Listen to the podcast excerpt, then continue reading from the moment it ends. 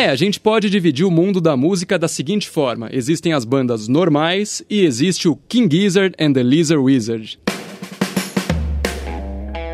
Esse é o Desvendando Discos. Eu sou Bruno Schneider e se tem um ponto positivo em ser fã da banda King Gizzard and the Lizard Wizard é que os caras estão sempre lançando alguma coisa nova. Consistência é o nome do jogo aqui, porque o King Gizzard é uma banda australiana formada em 2010 e nesses 10 anos de carreira eles lançaram 16 álbuns de estúdio. Eu conheci essa banda em 2017 e esse provavelmente foi o período mais interessante da carreira deles, porque nesse único ano eles lançaram cinco discos de estúdio. E três desses álbuns, o Flying Microtonal Banana, Polygons Wonderlands e Gunboot Soup, estão entre os três melhores lançamentos da banda até hoje. Em 2019, eles voltaram com dois discos, sendo eles o Fishing for Fishes e o Infest the Rat's Nest. Esse último lançamento foi muito bem aceito pelos fãs e pela crítica e não é à toa, é um álbum de thrash metal fino. Mas King Gizzard não é uma banda de thrash metal, nem heavy metal, nem blues, nem sertanejo. Na verdade,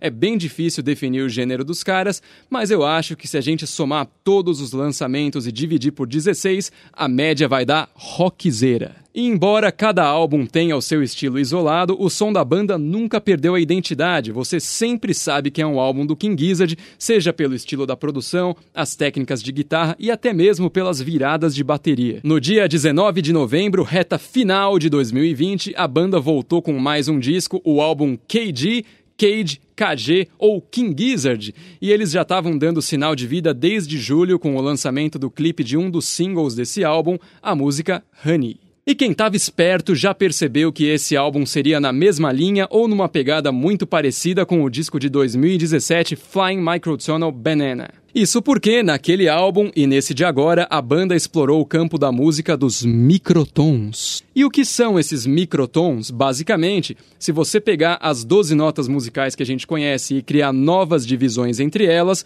você obtém os microtons, que são então os tons entre os semitons. E como a banda conseguiu esse som tão diferente? Um jeito é usando instrumentos alterados, como por exemplo a guitarra do vocalista Stu Mackenzie, que foi apelidada de Flying Microtonal Banana. E o legal disso tudo é que, mesmo explorando essa área mais nebulosa da música, a banda conseguiu escrever músicas grudentas como Rattlesnake, por exemplo, que tem esse clipe maravilhoso. Para finalizar esse assunto, então, o King Gizzard tem aqui 24 notas musicais para trabalhar, que é o dobro do que normalmente tem o músico afegão médio em condições normais. E sabe qual é a vantagem de tudo isso? Nenhuma, mas é da hora.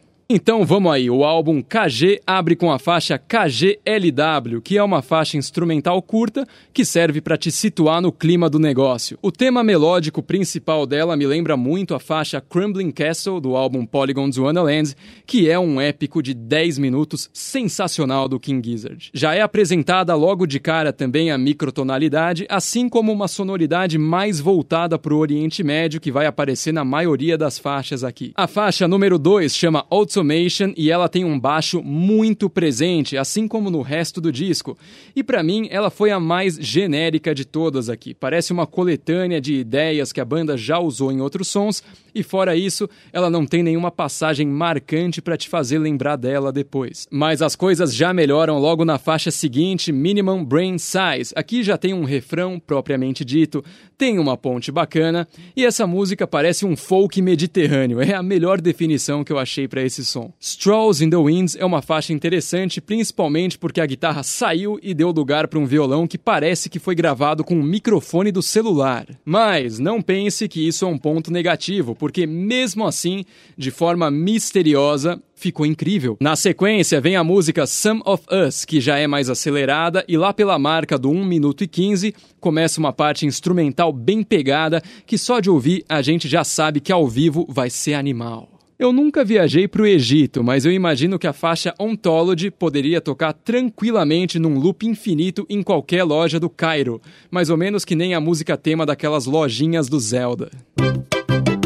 Já Intra Sport representa os anos 80 no Oriente Médio. Vai por mim.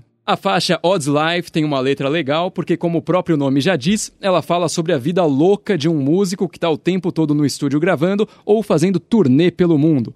O eu lírico também fala sobre como o som muito alto está estragando o ouvido dele e o excesso de headbang está afetando o cérebro. A última que eu vou comentar aqui é a faixa Honey, que a gente pode classificar como uma faixa melosa de amor do King Gizzard. Ela também é acústica e tem um princípio de melodia popular, o que faz a gente poder dizer que ela é sem dúvida a mais pop desse trabalho inteiro, mas infelizmente a letra é melosa demais. Ela tem versos como, por exemplo, Você tem gosto de mel. Então, no geral, esse é um álbum muito bom. Ele é um dos mais tranquilos da banda e muito menos chamativo do que o Flying Microtonal Banana. Mas, por outro lado, o instrumental tá muito mais polido, o som ficou muito mais aveludado no geral e essa é uma palavra que eu nunca pensei que eu usaria para definir o som do King Gizzard. Dessa vez eles repetiram a temática dos microtons, mas eu tô ansioso para qual vai ser a próxima ideia inusitada que a banda vai trazer no futuro. Acho que depois que eu terminar o vídeo, eu vou mandar um e-mail para eles pedindo uma colaboração com o Raça Negra. E esse foi mais um Desvendando Discos, uma produção do Música Boa Brasil. Você pode seguir o MBB no Instagram arroba Brasil Música Boa.